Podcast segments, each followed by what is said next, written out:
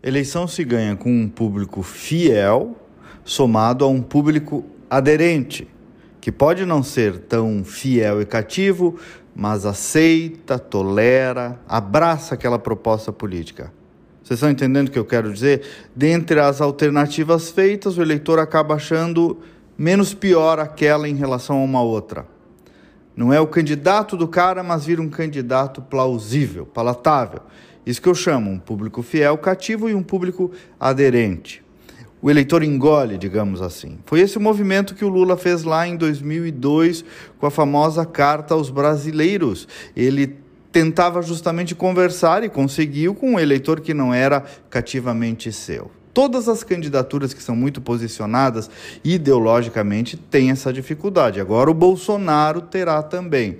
Lá em 2018 era outro momento. Ele amealhou com inteligência toda uma circunstância que lhe era favorável. O eleitor cansado dos políticos tradicionais, cansado do PT e do PSDB, a queda da era PT na economia, na ética, na política, na sociedade, petrolão, mensalão, os eleitores lavajatistas de classe média, digamos assim, também desempregados e menos favorecidos, atingidos naquele período, os liberais via Paulo Guedes e aquelas pautas, e os conservadores também cansados com o politicamente correto, ideologia de esquerda, o fraco combate à criminalidade e por aí afora. E claro, o Bolsonaro teve o mérito de se posicionar naquele momento do jeito certo, na hora certa. A coragem, por sinal, que ninguém teve, a coragem que o Alckmin, quando combateu o PT, nunca teve.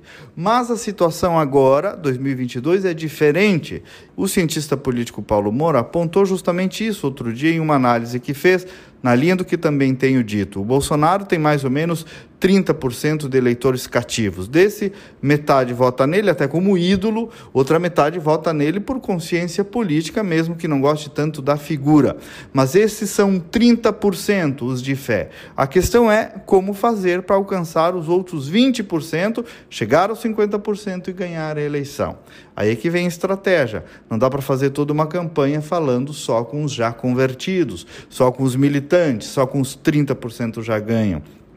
Como fazer que esse eleitor entre Lula e Bolsonaro acabe achando que Bolsonaro é ainda, repito a expressão, bem menos pior? Esse é o grande desafio: atrair de novo esse bloco para formar maioria eleitoral. Uma campanha majoritária precisa dialogar com todo o público, não só com parte que já está convertida. Simples e tão difícil assim essa tarefa. Aqui pode estar uma das chaves da derrota ou da vitória eleitoral de Bolsonaro. Até amanhã e vamos com fé.